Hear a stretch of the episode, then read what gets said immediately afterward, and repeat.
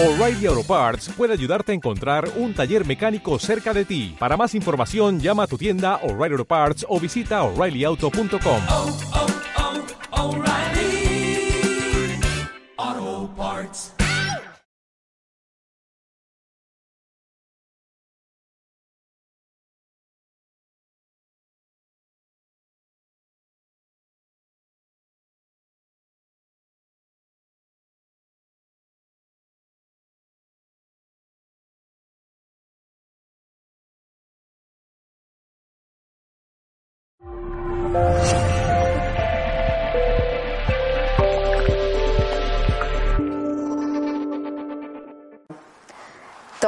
viene con una característica, digamos, predominante en su personalidad, que viene siendo su rasgo predominante prácticamente desde que nació y que está siempre mediando todo lo que hace. O sea, todos los éxitos de todas las actividades que hace para mejorar su calidad de vida, para eh, encontrar la serenidad y tal, están mediados por esa piedra, digamos, en el, en el camino, ¿no? Y nosotros nos hemos ido dando cuenta que al final uno siempre termina y empieza en el mismo sitio, que es en la barriga de la madre. Siempre todas las, investigaciones de los transgeneracionales para ver los cuadros de enfermedad, los cuadros de pensamiento tóxico, siempre empezamos, bueno, ¿y tú? Cuando tu madre sabe que vas a venir al mundo, ¿qué pasa? Siempre, siempre caras de, no, no, mi madre, bien, bien.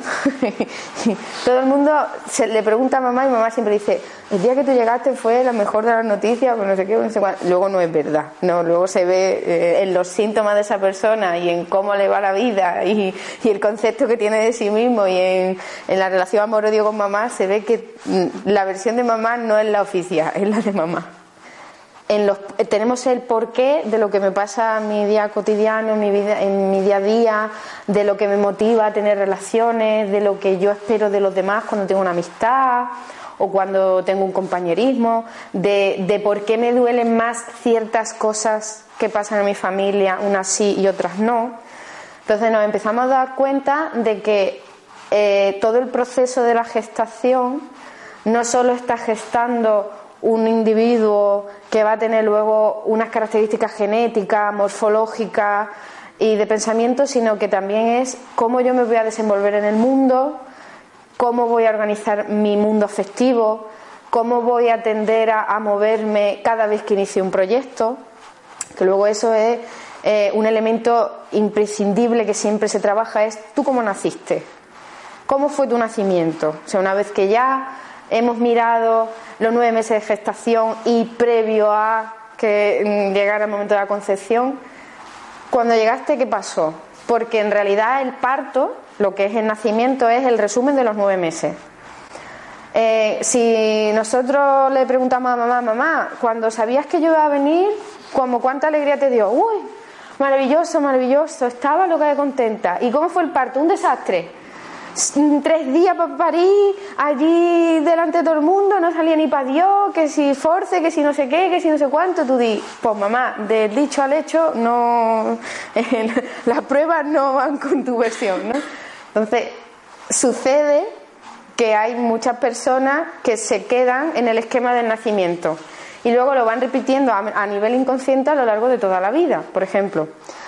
Las personas que nacen con force, esto ya se ha dicho en, mucho, en un montón de sitios, las personas, las personas que nacen con force son personas que se les queda instalado el esquema de que para iniciarse en algo, tengamos en cuenta que la primera vez que iniciamos en algo es cuando nacemos, para iniciarse en algo siempre van a necesitar ayuda. Porque el force es como que algo pasó ahí que no terminó de salir como tenía que salir y tuvieron que venir a, a sacarte, ¿no? Entonces, son personas que parecen que se atascan que cuando inician algo lo pueden iniciar con mucha energía, pero que al final tiene que venir alguien a rescatarle. Yo, mi inconsciente va al registro del primer inicio con éxito. Y aunque nuestro nacimiento haya sido una película americana de, de horror, hemos tenido éxito porque estamos aquí.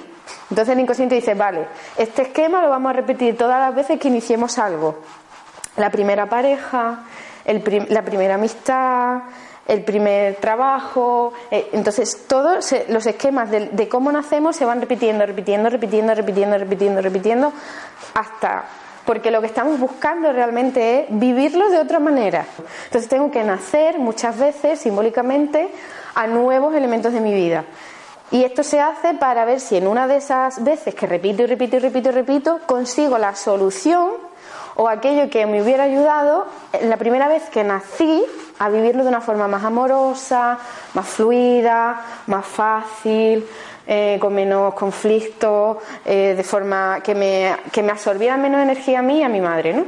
Entonces, a lo largo de los nueve meses de embarazo, las mujeres todas tienen una batalla interna de emociones de unas veces están alegres, otras veces están tristes, otras veces están enojadas, otras veces están orgullosísimas, otras van eh, movi- mo- moviéndose a través de las emociones como todo el mundo. ¿Qué sucede en el embarazo? Que el, inconsciente del feto está fusionado completamente con el de la madre. Entonces, si yo que estoy embarazada discuto con mi pareja, quien está discutiendo con mi pareja es mi feto, no yo. Decir, mi feto lo va a vivir así. Entonces, mi feto va a nacer y no va a saber por qué, o está todo el día intentando agradar al padre, o está todo el día a grescas con el padre, porque ha vivido, has- ha, ha interiorizado como propio una discusión o una disputa que no tenía en principio nada que ver con él, pero como lo vivió a través de mí, y yo en ese momento lo viví así, ahora ya se lo dejo en herencia, ¿no? Y como esa, todas. Cuando una madre eh, a lo largo del embarazo tiene una emoción predominante, nosotros decimos mm, emoción predominante, la que más se repite a lo largo del embarazo. Eso es como una especie de bombardeo químico, neuronal, que hace que el niño se tenga que proteger de alguna manera de ese bombardeo. ¿Cómo se protege? Con una neuroquímica opuesta para que haya un equilibrio. Entonces, esa tendencia a estar todo el rato en oposición a la emoción predominante de mi madre hace que yo nazca y yo sigo en oposición, pero ya no está el bombardeo de emociones de mi madre. Entonces, me quedo con un esquema mental. Y ese esquema mental me va a ir persiguiendo a lo largo de toda mi vida. Es como el color de mi vida. ¿De qué color es mi vida? Verde, amarillo, azul. Entonces, hay cinco emociones predominantes: el asco, el miedo, la rabia, la alegría y la tristeza. Y todas sirven para algo.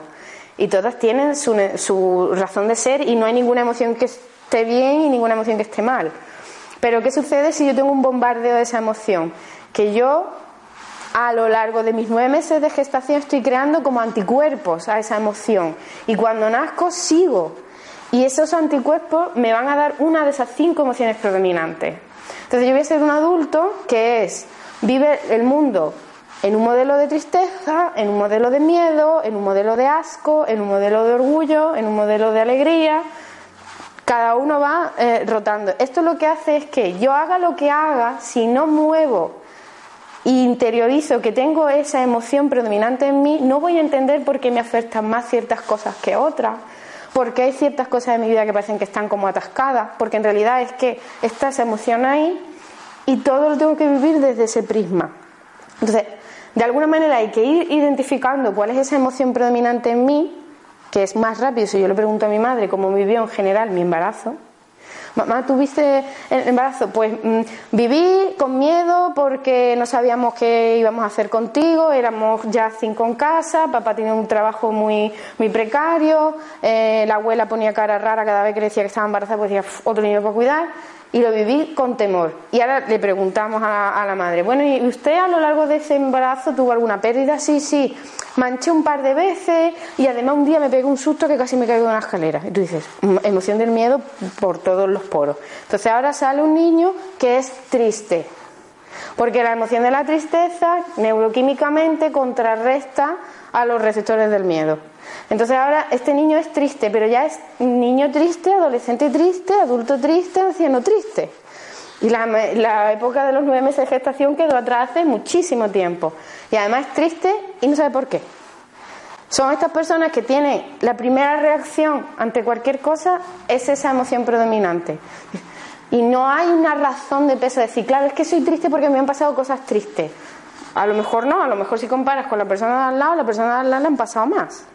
Entonces, todo lo que tiene que ver con cómo mi madre vive mi embarazo me va a afectar. Pero lo más gracioso de todo es que a mí me va a afectar no solo cómo mi madre vive mi embarazo, sino cómo mi abuela vivió el embarazo de mi madre, que ese ya es más bonito todavía. porque, porque cuando las mujeres nos quedamos en estado, inconscientemente descargamos toda la información de todas las mujeres que han ido quedándose en estado por encima nuestra, sobre todo hasta la cuarta generación, lo que sería bisabuela. Esta es, vamos a poner el caso de, tuyo. ¿Tienes abuela? ¿Vive tu abuela? ¿Cómo se llama? ¿Es esta? ¿Cómo se llama usted? Asunción. Bueno, vamos a llamarle Asun porque no cabe aquí, ¿vale? ¿Te llaman así? Asun. Bien. Asun es la mamá de tu mamá, que es esta, ¿verdad? Y tu mamá se llama Pili. Y aquí está Pili. Mira, Pili, qué mágica está aquí. ¿Ves qué guapa? Mira qué guapa está. ¿Cuánto pelo tiene, eh? Mira. Se parece, se parece al abuelo. bueno, entonces aquí está Pili, ¿de acuerdo? Que un día, cuando salga, se juntará con tu padre, que no sé cómo se llama, Juan, ¿eh? Y se juntará con Pili y vendrás tú. ¿De acuerdo? ¿Qué sucede? Sucede que cuando tu madre viene al mundo, aquí trae dos ovarios que tiene y trae toda la carga genética que va a desarrollar en su vida. Por lo cual, el óvulo que fue fecundado por Pili con Juan, que viniste tú, estuvo primero en el vientre de tu abuela. Por eso eres más de tu abuela que de tu madre. Porque donde se creó, fabricó el ovario, el ovario, sí, el ovario, y el óvulo de donde tú vienes fue en el vientre de la abuela. ¿Lo entienden esto? ¿Lo tienen claro? ¿Me creen? ¿O creen que no es posible esto? Ah, no creo que tengan ninguna duda. ¿Lo ven, no? ¿Lo ven? Entonces traen, y lo mismo pasa con los hombres, exactamente igual. Estamos primero en el, en el testículo del abuelo. Muy bien.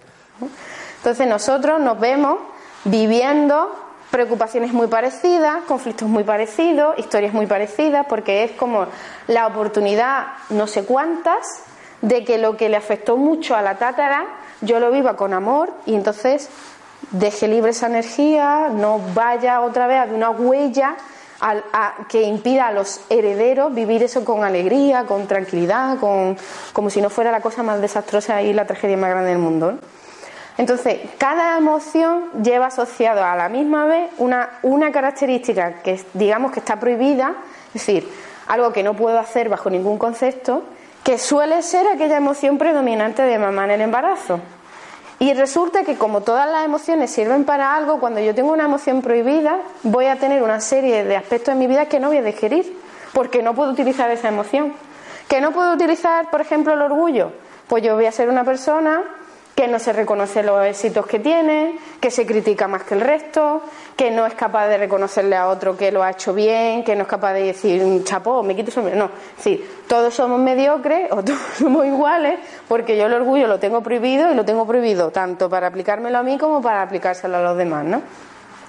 Y a la misma vez todo el mundo que tiene una emoción predominante tiene un talento, que es justo la emoción siguiente. Es como que vamos como un cadena, vamos, el mecanismo es perfecto. La emoción de la abuela tiene que ver con la de mamá, que tiene que ver conmigo, que va a tener que ver con la de mi hijo y así, así, así. ¿Por qué? Porque se trata de hacer un ciclo, a ver si en las cuatro generaciones que normalmente todos nos descargamos cuando venimos a este plano de conciencia, tenemos cuatro posibilidades de vivir un mismo suceso y en esas cuatro posibilidades tenemos más información y lo vivimos como más tranquilo, ¿no? Como más amor, con, una certeza de que nada es mm, trágico y, horrible. Entonces, cada vez que un niño va viviendo este tipo de incoherencias entre la versión de los adultos y la versión de lo que él siente, se queda como en, como en shock. Es como que el inconsciente, el disco de música del inconsciente pega un salto ¿Qué ha pasado aquí? Y eso ahora hay que procesarlo.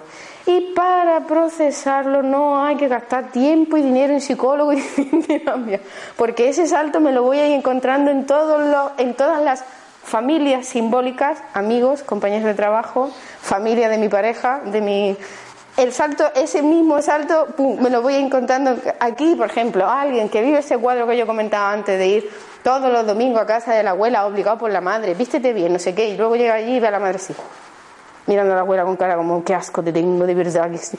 Y, y él estaría obligado, la madre también. Pues esa persona probablemente cuando sea adulto vea a las jefas que todo el mundo dice, sí, sí, hola, buenos días, buenos días, y cuando se va la jefa la matábamos, la matábamos, porque existe la doble versión. Entonces, es un proceso que tiene sin resolver, es un proceso que no es coherente, no se corresponde lo que dice la gente y lo que hace la gente con lo que realmente siente. Entonces, ahí se queda un vacío de información que yo voy a tener que repetir. Y eso se repite hasta que uno toma conciencia un minuto antes de morirse. Y yo no sé si diría después también, pero un minuto antes de morirse se está repitiendo. Que se agotan todas las posibilidades en la familia. No pasa nada. Tenemos la familia del marido o de la mujer. Que se agotan todas las posibilidades en la familia del marido o de la mujer. Los compañeros de trabajo. Que sea, y así. Los vecinos de la comunidad. Todas las opciones que podáis imaginar se van a dar para que yo resuelva de manera positiva y con calma, viviéndolo con neutralidad, ese salto de información, ese- esa, esa pista que se ha quedado ahí pillada, ¿no? Entonces, fijado el, hasta el punto en el que cualquier cosa que a un adulto podría pasarle como que no sucede nada, no tiene importancia, no tiene trascendencia, en la memoria de un bebé que se está gestando, crea un vacío de información que luego dice, vale, esto yo con qué lo relleno. Y está toda la vida buscando, esta me sirve, no, esta me sirve, no, esta me sirve, no. Y me busco una pareja y le digo, ¿me sirves tú para rellenar este boquete? No, me sirve. Y se va repitiendo en todas las áreas de la vida hasta que uno tiene una edad en la que dice, estoy de la vida un poco quemado. Iba a contar el caso de, de este chico que viene de Suiza y me ve por internet y con no sé qué años tendría, creo que serían 32 años más o menos, viene a consulta porque quería saber por qué él tenía un problema. ¿Sabéis lo que es pitiriasis versicolor? La pitiriasis versicolor son esas personas que vemos que tienen la mano blanca y parte eh, como que está, que no ha tomado el sol, ¿de acuerdo? Pues él tiene un conflicto muy fuerte porque no sabe de dónde le viene y tiene en el pene y en el ano, ¿de acuerdo? Y claro, esto pues a la hora de estar con una chica o eh, imaginar lo que esto puede suponer, ¿de acuerdo? Y además no ser, porque si queréis curaros, si queréis sanaros, si os dais cuenta, yo os llevo a la causa de la causa. Quiere decir, estamos aquí, que es piel, ¿de acuerdo? La piel es la causa de que yo tenga una pitiriasis versicolor, que habéis visto más de una persona en las manos, en la cara, a veces y tal. Entonces, yo voy a ir a la causa de la causa. Aquí está la causa y aquí está la causa de la causa. Y entonces le hago pues todas las preguntas que se hacen en biodescodificación, etcétera, etcétera, y le, no encontramos nada y le llevo al vientre de su madre. Y no os podéis imaginar que, me, me habría gustado traer un- el correo que me mandó posteriormente, porque esto fue, ¿cuándo fue lo de David? El, año pasado, creo, ¿no? O el anterior. No, fue el año pasado, en octubre del año pasado. Sí, ahora habrá hecho un año. Sí, entonces este chico le llevó al vientre de su madre y cuando... eh, mm, es fuerte lo que voy a contar, señora, ¿eh? ¿Es su hija? ¿Eh? ¿Es tu hija? Es fuerte. Tú tomas la responsabilidad. Bien, entonces él vino muy angustiado, un chico triste, deprimido, eh, muy majo, con su novia, vino una de las veces, eh, porque claro, la primera vez que vino le dije, me tenías que haber dicho, porque venir desde Suiza, un vuelo hasta Bilbao, para luego venir a Pamplona, verte una hora, y no podemos hacer nada más, tenías que haber venido una semana. Entonces, no, no, no, yo vengo, o sea, imaginar a qué situación estaba este chico. ¿eh? Eh, cogió el avión, se vino una semana y estuvo una semana que no hizo, por falta, porque con dos sesiones solucionamos el tema. Entonces, eh, hacemos la terapia regresiva y le llevo al vientre de su madre. Su madre, sin saber que estaba embarazada de él, una noche, además lo describe con un detalle, está, está, mi mamá está muy guapa, con un vestido rojo. ¿Eh? Está en, la casa, está sola. Y viene papá, viene papá tomado. Tomado es bebido, o sea, esto. Sube las escaleras. Oye, mamá, cómo sube las, las escaleras el papá, porque son unas escaleras de madera. Entonces, entra en la habitación esta mamá, vestida, muy guapa, con un vestido rojo, y de pronto papá le agarra el vestido y se lo arranca. La golpea, la tira al suelo. La viola por detrás y luego por delante, desgarrándola. Sangra mucho, mamá. No lo estoy diciendo mucho porque hay una niña ahí que este es el motivo de su pitiriasis versicolor, de una memoria que no le corresponde, de algo que vive la madre, que le transmite, pero que la madre no es la que causa el conflicto, sino que es el padre, ¿lo entendéis? La madre siempre es, lo que es la que transmite, pero no es la causante siempre. ¿Entienden esto? ¿Entienden esto, verdad? Bien. Pues vino, estuvo la segunda vez que vino, pues estuvo una semana, no hizo hacer falta. Normalmente les pido que sean tres sesiones, sin contar la primera, sin contar la sesión primera.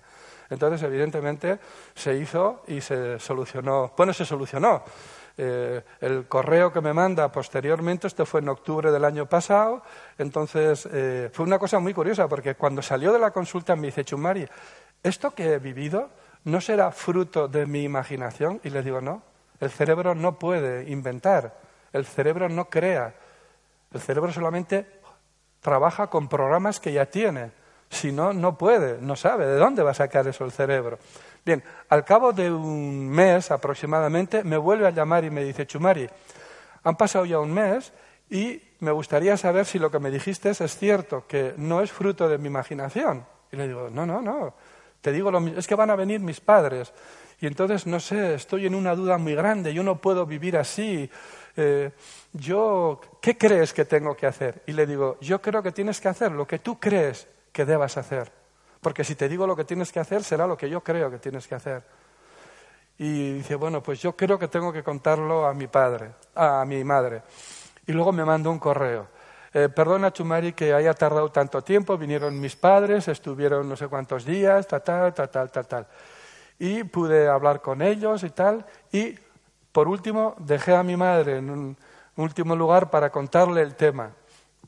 Y efectivamente, literalmente, punto por punto, coma, eh, dos puntos, entre paréntesis, todo lo que yo viví en el vientre de mamá con la terapia regresiva que tú me hiciste fue lo que mamá me contó y me dijo que pasó realmente. Y se acuerda del vestido rojo, se acuerda perfectamente de todo en un, un correo, correo precioso. Eh, soy otra persona, tengo alegría, tengo ganas de vivir, he dejado de ser ese niño tímido, avergonzado, eh, tengo, en fin, eh, precioso. Precioso. No todos somos padres, pero todos somos hijos. Y mientras no sanas desde tu posición como hijo, o desde tu papel y desde tu perspectiva como hijo, no puedes hacer un trabajo coherente y profundo y sano y correcto como padre. Em, bueno, en general no, nos enseñan a, casi nada de lo que necesitamos aprender o lo que nos haría tener una vida sana. Eh, y no nos enseñan, entre otras cosas, a mirar y nos da mucho miedo mirar porque cuando aprendemos a mirar es cuando aprendemos a vernos. Entonces, eh, para darle el permiso a un, a un niño de ser, tienes que mirarlo, tienes que mirar quién es él más allá de lo que a ti te resulta cómodo, de lo que tú deseas, de tu expectativa y de tus eh, agujeros, mm. de tus carencias. Y tienes que quitarte de en medio, tienes que desnudarte tú para permitir que él no termine disfrazado y amordazado como lo estás tú en la edad adulta. Y es dar unos permisos que en general nos han robado. Nos han robado el permiso de ser, nos han robado el merecimiento, la dignidad. Yo, no, yo no creo, yo elijo no creer que hay una mala voluntad en los padres. ¿vale? Eh, considero que hay unas circunstancias vitales y que desde ahí la mayoría de la gente es arrastrada y, y funciona desde unas reacciones. Entonces, vale, venga, compramos eh, esto como la realidad. Eh, independientemente de que la gente tenga hijos o no tenga hijos, yo me encuentro muy a menudo con que las personas dicen, es que es muy difícil cambiar, es que es muy difícil poner en práctica. No es difícil, es que requiere un compromiso, mucho valor y mucha honestidad. Y para mí lo difícil es estar sufriendo. Lo difícil es mantenerte en tu parcela pequeñita, limitada de sufrimiento, eh, actualizando constantemente siempre las mismas rabias, los mismos dolores, las mismas heridas. Eso, eso sí es difícil. Que lo demás requiere de un compromiso al que no estamos acostumbrados, porque los compromisos implican que nos sumerjamos y que tomemos una conciencia que mientras vamos por la superficie no hace falta tomar. Vale, pero eh, es una gran responsabilidad tener un hijo. Entonces, si no quieres asumirla, no lo tengas. Y si lo tienes, hazte el favor y hazle el favor de empezar a activar el amor por cubrir una deuda, porque son 22 años eh, dedicándome a esto. Independientemente de lo que trate el taller que estoy dando, siempre sale eh, la herida con los padres y siempre sale la carencia original que, viene pues del prenatal o de la primera infancia. Y siempre sale la culpa. Y siempre sale el no vivo por esa lealtad ciega eh, que me mantiene en resonancia con la infelicidad de mis progenitores. Y siempre salen estos temas. Entonces eh, de repente un día me di cuenta pues de algo tan sencillo como eso que no todos somos padres pero todos somos hijos. Y que nuestros padres también son hijos y nuestros abuelos y todos nuestros ancestros. Y si te posicionas olvidándote de todo lo demás ahí, puedes empezar a sanar. Eh, yo sí creo que podemos cambiar el mundo, pero ese cambio tiene que empezar por las madres. Sí, por favor que quede claro que el padre es fundamental, la figura paterna es fundamental, pero el padre, eh, cuando hablo de padre hablo de la figura paterna, de la figura Jan. Eh, Me, sí- gustó, me gustó lo que dijiste también, que aunque en una pareja homosexual también existe la, el yang y el yin. o sea Por que esto- supuesto. Entonces, esto siempre que quede claro. Pero eh, la figura Jan, ¿de quién nace?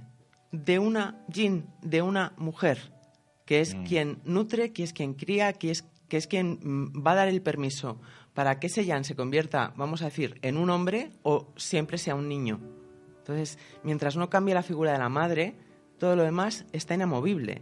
El machismo seguirá existiendo mientras hayan madres que crían hijos machistas y que crían mujeres machistas, porque así pueden mantener su figura de víctima, por ejemplo. Ese es uno de los ejemplos por los que sigue existiendo machismo. Entonces, mientras no cambie, mientras la mujer no, no, no, no salga de su posición de víctima y no salga a base de luchar contra el Yan, porque así no vamos a ningún sitio, la lucha tiene que acabar ya a todos los niveles. Mientras no eh, empiece a ser y desde ahí no se empodere, sino que manifieste su poder, que son cosas totalmente diferentes, no va a salir del miedo y mientras no salga del miedo no va a permitir que los hijos crezcan. Y si no permitimos que los niños crezcan, no podemos tener adultos maduros, responsables, coherentes, honestos, valientes, que estén dispuestos a ser, simplemente a ser. Eh, que por mucho que se haya trabajado una mujer, siempre tenemos cosas aún para trabajarnos. Pero claro, puedes llegar eh, con un nivel de conciencia medio, alto o con un nivel de inconsciencia muy grande. Eh, las, las mujeres y los hombres que, que tienen hijos desde la inconsciencia están haciendo una proyección y están eh, haciendo un volcado de todas sus heridas, de sus traumas, frustraciones, fracasos, sufrimientos, falta de amor en, esos hijos. Y los, los niños, todos hemos sido bebés, todos nacemos desde el amor y cuando nacemos eh, estamos amando, pero el amor es la luz. Entonces, la luz, cuando entra en una zona sombría, ciega. Y ese es el efecto que viven los padres cuando sus niños les muestran sus propias sombras. Entonces, cuando tú tienes un nivel de conciencia medio o alto, tú puedes darte cuenta de que lo que está pasando es que eh, desde el amor están dándote la oportunidad de que tú veas tu sombra Mm. y no la vuelcas en el otro y no culpas al de enfrente y no lo cargas con, con tu propio dolor. Entonces, lo ideal, eh, porque hay gente que me dice, entonces, ¿qué? ¿Que no hay que tener hijos? Bueno, pues cada uno que haga lo que le dé la gana. ¿Quién soy yo para decirle a nadie lo que tiene que hacer? ¿Dónde? ¿Para qué y desde dónde? ¿no? Si eso nos lo preguntáramos cada día en nuestra vida, nuestra vida cambiaría totalmente. Totalmente, porque cuando tú te das cuenta de que estás haciendo para no sentirte culpable, para No estar eh, solo. para evitarte un una confrontación con alguien, para, pero no hay un para qué que te dé paz, Mm. dejas de hacer eso y de repente entras en paz. Y ya eso ya te cambia. Y el desde dónde, al final, es desde cubrir una necesidad del ego, desde eh, seguir con mi compromiso de alma, desde cumplir un propósito divino, eh, eh, esencial mío, no, no divino externo, desde acrecentar mis huchas para el ego, que, es- que, que pueden llenarse de muchísimas cosas. Solo con eso, pero claro, para contestarte esas dos preguntas hace falta mucha honestidad, que no tiene nada que ver con la sinceridad, siempre se confunde. Y hace falta mucho valor, porque cuando tú empiezas a ser coherente con tu para qué y con tu desde dónde, la gente que hay a tu alrededor suele desaparecer. Y bueno, ¿y para qué la quieres? Que esa es la, otra vez la pregunta. ¿Para qué y desde dónde estás con esa gente? Mm. Porque si es desde el miedo, no estás haciéndote ningún favor, ni a ti ni a ellos. Y, esto es tan, y esto es tan respetable como que cuando tú tienes una herida física, necesitas ponerle un apósito y cuidarla para que se cure. Y no tienes, no hay nada que te obligue a tener un contacto directo con esa herida porque sabes que así no se sana. Entonces, desde el respeto, muchas veces hay que tomar esa distancia. En el libro se te puede mover mucho la energía de la culpa, eh, volcándola fuera o, encima tuya, depende. Eh, hay muchas mujeres que me dicen que se les mueve de forma bidireccional como hijas y como madres. Entonces hay que ir deslavazándolo hasta el final. Eh, que puedes tener las emociones mm, hiperboladas cuando te lo terminas y necesitas decir, y remarco el ahora no. Porque la gente cuando oye no se piensa que es tan categórico. Claro, claro. Estamos tan poco acostumbrados a oír no. Es el miedo cuando Mm. estamos en supervivencia y no estamos viviendo. Entonces, el ahora no es a lo mejor dentro de 10 minutos sí, o dentro de 10 meses, o dentro de 10 años. Mm. Pero ¿para qué te voy a decir sí para seguir haciéndonos daño? Y en ese proceso de curar las heridas, de darte cuenta de que el origen de la herida ha podido venir propiciado por una circunstancia externa, pero que si sigue abierta es porque tú no la has cuidado, con lo cual el responsable al final eres tú, no tu padre, no tu madre y no nadie más, ahí tú puedes eh, reencontrarte contigo desde otro lugar y posicionarte en tu vida ya no como hijo, sino como ser. ¿Cómo ser? Y ahí es donde empiezas tú a, a- a amarte y desde ahí sí puedes amar a tus padres. Desde la obligación del hijo que se tiene que hacer cargo de esas lealtades, no podemos amar. Porque a- aparte de que es el tema crucial y a nivel social, dentro de cómo está montada esta sociedad, que lo que impera es el miedo. Y para que estemos a salvo del miedo, necesitamos una familia y un clan, con lo cual va muy de la mano. Eh, es un tema muy delicado y yo que no soy de poner vaselina, aquí sí he querido poner vaselina. Mm. Porque soy consciente de que es sal y sobre la herida la sal no gusta. Oh. Pero en una herida hay que poner alcohol o hay que poner agua oxigenada y si la herida está abierta eso cuece. Mm. Pero si al final haces una cesión de poder de si comparto contigo a mí no me va a doler, ¿qué estoy haciéndome otra vez? Entonces, ¿qué cambio? A mis padres por un marido, unos amigos, un equipo de lo que sea. Entonces, si voy moviendo el poder de unos en otros, lo que me estoy asegurando es la decepción, porque yo no me estoy responsabilizando y yo dispongo en mí de todas las herramientas que necesito para ser quien he nacido para ser y para sanar. Y si en un momento determinado de verdad estoy muy perdida, me van a venir las, las pistas, las ayudas puntuales o el empujón. Que muchas veces lo que necesitamos es una colleja o un empuj- un empujón, pero no es que tenga que estar dependiendo de otros. Mm. Pero es que mientras yo estoy dependiendo de otros, yo estoy eh, creyéndome que yo soy incapaz. Mm. Y si soy incapaz, ¿qué carajo hago en esta vida? Mm. No, no, no. Esta vida no está poblada por incapaces. No sé en qué momento empezó a pasar esto. Hace demasiado para mi gusto. y, y sí es cierto que vivimos en un sistema que está muy, muy, muy, muy bien montado para que nos sintamos incapaces, pequeños y temerosos, pero muy bien montado. Hasta el punto que vivimos en unas casas maravillosas en las que le damos a un botón y se enciende la luz y eso es magia y abrimos un grifo y tenemos agua corriente. Y eso, hasta eso, que qué bien vivimos, nos desconecta de nuestra esencia. Mm. Ya no sabemos identificar cuáles son nuestras necesidades vitales de lo que son caprichos del ego, ya no sabemos lo que es bueno para nosotros de lo que no. El agua que me pongas en el grifo es la que me va a beber, aunque me estés metiendo lo que tú quieras meterme. Eh, entonces, está todo montado de una forma tan redonda para que no tengamos que pensar Mm. que no sé en qué momento. Eh, que cada vez esto va más rápido, que desde que existe Internet esto está en una aceleración y en una intensificación espectacular y que como todo, Internet no es bueno ni es malo, se puede usar para bien y para mal y hay mucha desinformación, hay mucho miedo también a través de las redes y el miedo lo que hace es que cada vez cedamos más el poder y nos creamos más que no somos capaces. Entonces, Mm. en medio de todo eso, venimos de padres y de abuelos y de tatarabuelos y de vete tú a saber desde cuándo, de personas que no han, ter- no han tenido permiso para amar, no han tenido permiso para detenerse a ser conscientes de lo abundantes que somos. Bueno, desde que existe el catolicismo, eh, antes no, no sé cómo, cómo estaba, me imagino que estaría más o menos, pero desde que existe el catolicismo, o sea, entre la idea del pecado, la desconexión con el eh, que el cuerpo es malo, eh, la desconexión con el sentir, el, el- a nivel histórico el catolicismo al principio prohibía el matrimonio, porque prohibía la- las uniones del, del amor, hasta que se dieron cuenta que no era una batalla perdida para ellos y lo que hicieron fue, bueno, eh, moverlo hacia sus propios intereses. Entonces, hace tanto tiempo que no sé a quién se le ocurrió que iba a ganar no sé tampoco qué cosa si nos hacía olvidarnos del amor y nos hacía olvidarnos de que somos dignos y que merecemos lo mejor, que este juego se ha ido haciendo grande como, como una mancha de petróleo y, y actualmente a, a mí me, me da pena, me da pena el que la gente en el Va- vamos a hacer la distinción, que para mí no es tal, ¿vale? Pero vamos a hacer la distinción de la gente que está en el mundo de la conciencia y la gente que no está en el mundo de la conciencia. Y esa, esa pegatina de yo estoy en el mundo de la conciencia, a mí me da mucha pena.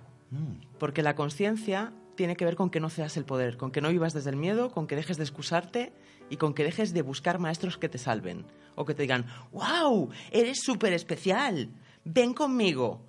Esto no es conciencia. Conciencia no es hacer un taller de un fin de semana, aprenderte tres frases y repetirlas como eslóganes. Conciencia es que te responsabilices de tu vida y que tú desde ti, cada instante, de verdad eleves la frecuencia para que esa masa de chapapote que nos está inundando no, no- tenga huequitos de luz. No es eh, y no es hacerlo para los demás, eh. es hacerlo por y para ti, aunque nadie esté mirando, aunque nadie jamás se entere de lo que tú has hecho. El que lo tiene que saber es tú. Entonces, esto de ponernos las... Es que son las chapitas identificativas. Y me da igual de si es macrobiótico, vegetariano, vegano, eh, espiritual. No, a mí no me pongas chapas. Yo soy y voy a procurar ser lo que tenga que ser en cada instante. Y cualquier calificativo me empequeñece y me obliga a juntarme con esos que piensan como yo para que mi ego no se incomode. Entonces, me- a mí me vale todo porque nunca sé cuáles son las circunstancias completas del de enfrente, entonces me vale todo. Pero vamos a empezar a distinguir lo que yo necesito o lo que yo elijo ahora con la realidad. Eh, es una moda. Es una moda y bueno, como en todas las modas, eh, hay grandes diamantes, hay grandes perlas, hay grandes informaciones que son más antiguas que el mundo y que ahora están saliendo a la luz y que eso va a perdurar más allá de la moda. Y luego hay pues mucho muchas personas que intentan subirse a un carro porque se piensan que es fácil y es desde el yo ya y me mueve, el- o sea, esa fuerza que dices eh, soy yo y, y te puedo decir que la contengo mucho. en, en conferencias la contengo mucho, eh, aquí la contengo, en talleres la contengo, pero esa soy yo. No me disfrazo, no voy mintiendo, no me pongo un personaje para trabajar y otro para estar en casa y otro con mis amigos. Mm. Soy yo todo el rato. Y lo que me mueve es el amor. Y lo que me mueve, no sé si por encima o por debajo del amor, es la fe. Y es la fe en que si estamos aquí es porque es posible y porque podemos. Entonces, eh, es, es la sensación de meterme en un zoo y ver a humanos en la jaula como si fueran eh, ratitas de laboratorio. Siento mucha impotencia. Esa es la verdad. Porque hay cosas que son, eh, hay cosas que son complejas o, o que necesitan todo un proceso, que puede ser todo un proceso de vidas. Pero hay cosas que son tan sencillas que solamente tienes que querer. Que solamente tienes que estar dispuesto a soltarte de lo que te resulta tan cómodo. No, eh, eh, realmente creo que hay un momento para cada cosa. Ah, para cada cosa. también. Y hay, y hay una cosa hecha fuera de momento es peor que una cosa no hecha. Entonces, yo entiendo que eh, hay momentos en que no corresponde y que corresponde pues profundizar en el infierno hasta que encuentres la salida por el fondo. O que mm, corresponde el no quiero saber de nada o lo que a cada uno le corresponda. Yo eso sí lo entiendo. Y esa gente muchas veces ni siquiera sufre porque están en lo que les corresponde en ese momento, con lo cual hay una coherencia. Pero la gente que mm, se gasta el dinero o que se hace viajes o que se llena la estantería y que viene esperando desde su ego ser salvado es una impotencia porque nadie más allá de nosotros mismos nos va a salvar. Entonces, si tú no te estás viendo y estás esperando que alguien de fuera diga, wow, eres moreno, ni siquiera lo vas a registrar. Y si además de verdad te veo, te vas a sentir tan incómodo porque te estoy viendo lo que tú quieres enseñarme y lo que tú no quieres ver de ti. Mm. Y ahí es donde está el amor. En que puedo verlo todo sin juzgar. En que no me quedo en, ah, con tu chaqueta me siento cómoda, con tu camiseta no. ¿Eso qué es? Entonces, eso, cuando la gente además te juzga porque la estás viendo, dices, "Ah, ¿qué te pasa? Vete a ponerte la tele. Para mí, la, esto es un trabajo, ¿vale? Es un, es un trabajo, es un proceso, no es un trabajo, es un proceso. Para mí es darte cuenta de que es mentira. Tan sencillo como eso. Entonces, lo que más te libera en esta vida es ser consciente de tus no verdades.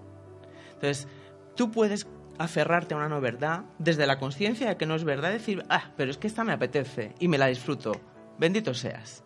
Pero cuando te das cuenta de que todo lo que piensas es mentira y que lo que estás pensando no es más que una proyección de lo que tú te estás diciendo y no te atreves a decirte, o de lo que tienes que ver en ti y no te atreves a ver, cuando tomas conciencia de que el mal no existe, de que el mal solamente es la carga emocional que tú pones en lo que estás juzgando y desde ahí alimentas un monstruo o creas un monstruo, dejas de juzgar. Para mí, yo hay una cosa que le digo mucho a mis alumnos y para mí el día que me di cuenta que era un adolescente fue como, wow, qué tontería.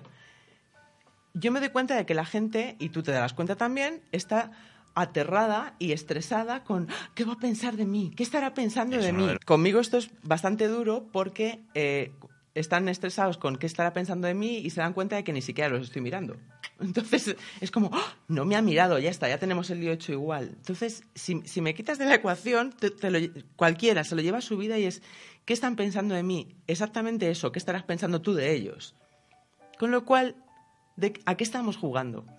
¿Qué pérdida de ¿Y tiempo? por qué? ¿Y por qué nos importa tanto de todas maneras qué es lo que piensen los demás de nosotros? Porque ¿no? lo que tú piensas de ti es una mierda, hablando en plata. Claro, O, sí. eh, yo quiero esconder que soy morena, me tiño de rubia y cuando no me dices, ay, te has puesto rubia, ya me enfado porque no he conseguido engañarte. Mm.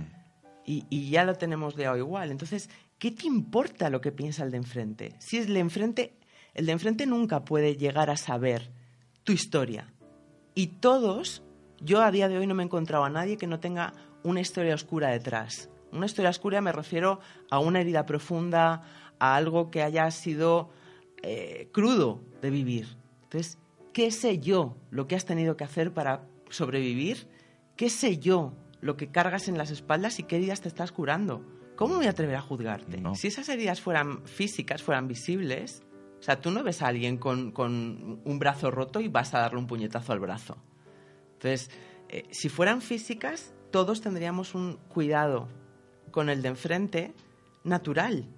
Pero como no son físicas, a mí no me cuentes tu vida. Y a mí déjame de historias, pero que no deja de ser una defensa.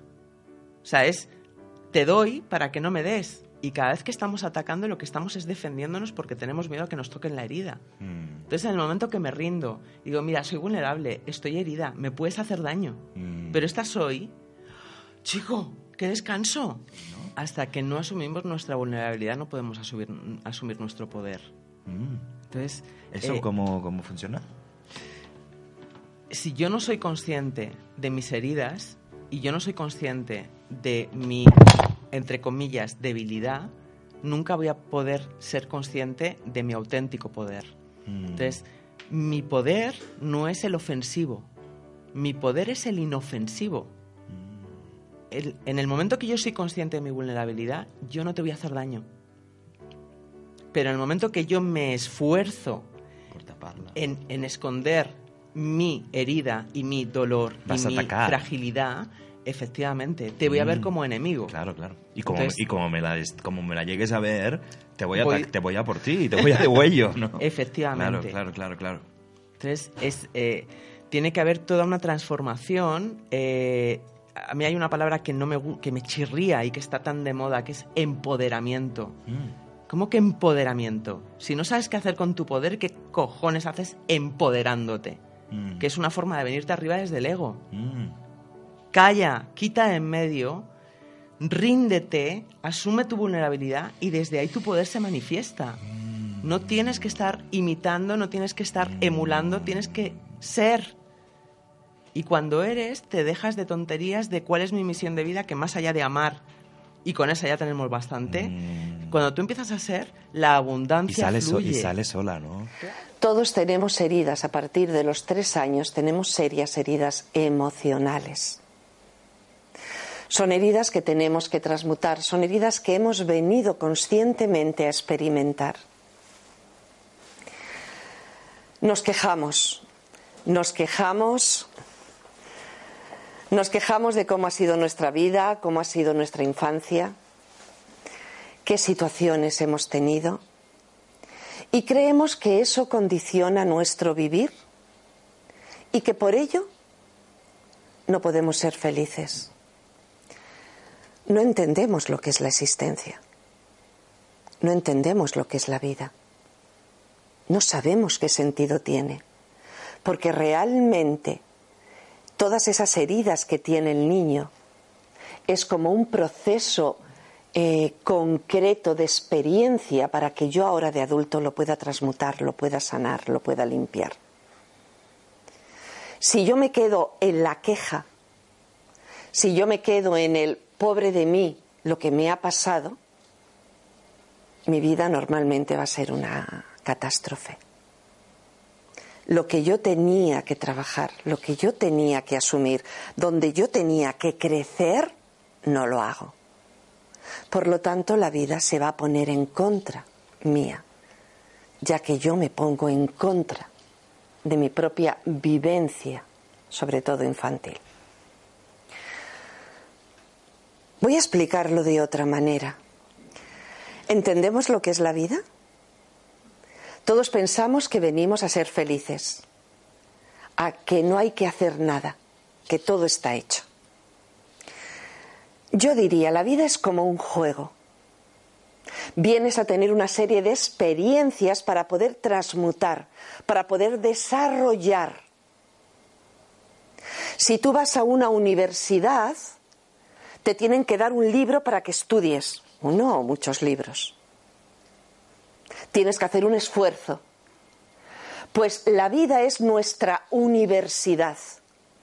La vida es una universidad. ¿Y cuáles son los libros que nos da la vida? Las experiencias, sobre todo, de la infancia. Esas experiencias que han dolido, esas experiencias donde hay carencias, esas experiencias que eh, cuesta asimilar a veces. Ese es nuestro libro que nos da la vida. A ver qué haces con ello. A ti te han dejado, mi caso, interna a los tres años, al otro ha tenido un fallecimiento quizá de mamá pronto, al otro ha habido abuso, al otro... Cada uno ha tenido una serie de circunstancias. Incluso esas personas que piensan que todo ha sido maravilloso, no es cierto. Hay también un dolor profundo, a veces, de que los padres se apoyan demasiado en los hijos. Yo quiero mucho a mi hijo y le absorbo. Yo quiero mucho a mi hijo y le impido su crecimiento. Todos venimos en la infancia, por lo tanto, a tener una serie de situaciones de vida. Es, decía que era como, como un juego. Cada uno de nosotros, en el mundo tridimensional en el que vivimos, tenemos que desarrollar sobre todo tres potenciales. Tenemos que desarrollar aquello que más anhelas. ¿Qué tienes que desarrollar? El amor, para poder ser feliz. ¿Qué tienes que desarrollar? La sabiduría, para poder comprender. ¿Y qué tienes que desarrollar? La energía, para sentirte completamente asentado, seguro. Venimos a hacer un camino, un proceso. En este proceso, por lo tanto, yo tengo unas experiencias. Si yo voy a jugar al escondite, yo tengo que esconderme. Y alguien tiene que encontrarme. Entonces es como que una parte de mí se esconde, y ahora veremos cómo se ha escondido una parte mía oculta, la que está herida, la que tiene problemas, se ha escondido. Y yo ahora tengo que ir a buscarla. Yo ahora tengo que ir a encontrarla. La vida no está para fastidiarte. La vida es pura sabiduría. Y aunque no lo creamos, es puro amor, aunque veamos cosas alucinantemente horrorosas. ¿Cómo puede haber amor en situaciones difíciles? Pues hay amor.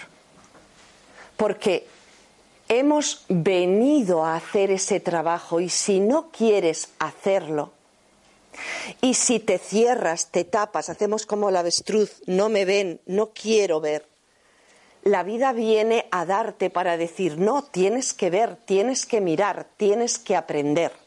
No solamente vamos a ver qué pasó en nuestra infancia, cuáles son nuestras heridas, sino cómo trabajarlas. La mente te va a decir es una tontería y yo te digo no es ninguna tontería.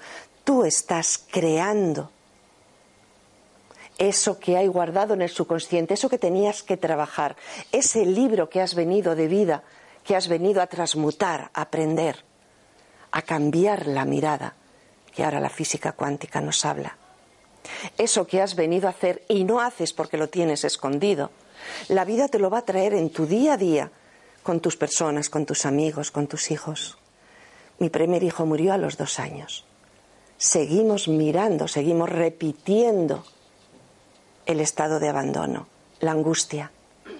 Yo tenía que venir a trabajar, sobre todo el estado emocional, el amor. Venía a transmutar ese potencial maravilloso que somos. Y uno, si quiere ser fuerte, tiene que coger pesas. Si quiere ser atlético, se pone vallas para saltarlas. Se pone obstáculos. Todo lo que es desarrollo personal se suele hacer con dificultad, con un obstáculo relativo. Pero si tú no quieres verlo, la vida el obstáculo te lo pone cada vez más y más grande. Es como un decir, o saltas o saltas, o si no te quedas metido en tu angustia, en tu dolor, en tu soledad, quejándote con un juego de victimismo que es horroroso, que no sirve para nada, más que para destruirte tú y a los tuyos. El dolor del subconsciente es también trino dolor de abandono, de soledad, de tristeza, dolor de seguridad, de fuerza, de potencia y dolor de valoración. Son angustias que están marcando, que están llamando. ¿Cómo trabajar entonces en mi día a día? Yo puedo decir, voy a trabajar, vamos a centrarnos en la de abandono, yo voy a trabajar y voy a ser muy feliz, voy a desarrollar el amor, porque la del abandono tiene que ver con el amor. Yo voy a amar mucho a los demás, porque así me quitaré la angustia de abandono que tengo desde la infancia. Así podré transmutarla. Y yo os digo, no. Así No se trabaja. Así te vistes de un personaje que quiere ser bueno, que quiere amar, y te sigues sintiendo fatal por dentro. El trabajo real de transmutación no es algo que sea fachada, no es una acción de hacer hacia el exterior, es una acción interna contigo mismo. Entonces, ¿cómo voy a realizar un trabajo? ¿Cómo voy a equilibrar? ¿Cómo voy a sanar mi herida de abandono? Pues es muy fácil. ¿Cuándo se tuvo esa herida? A los tres años. ¿Por qué no dedicas todos, todos, todos, todos los días diez minutos, no más de diez minutos, a estar con esa niña que fue abandonada? Alguien puede decir, qué tontería, no sirve. Yo te digo, no te imaginas lo que sirve. Mi maestro fue Antonio Blay Foncuberta. Murió hace ya 33 años. Él me mostró este camino. Él me mostró que si yo todos los días dedicaba 10 minutos, entraba al subconsciente, hay que relajarse, Puedes contar del 10 al 1 y siente como si bajas por escaleras profundas.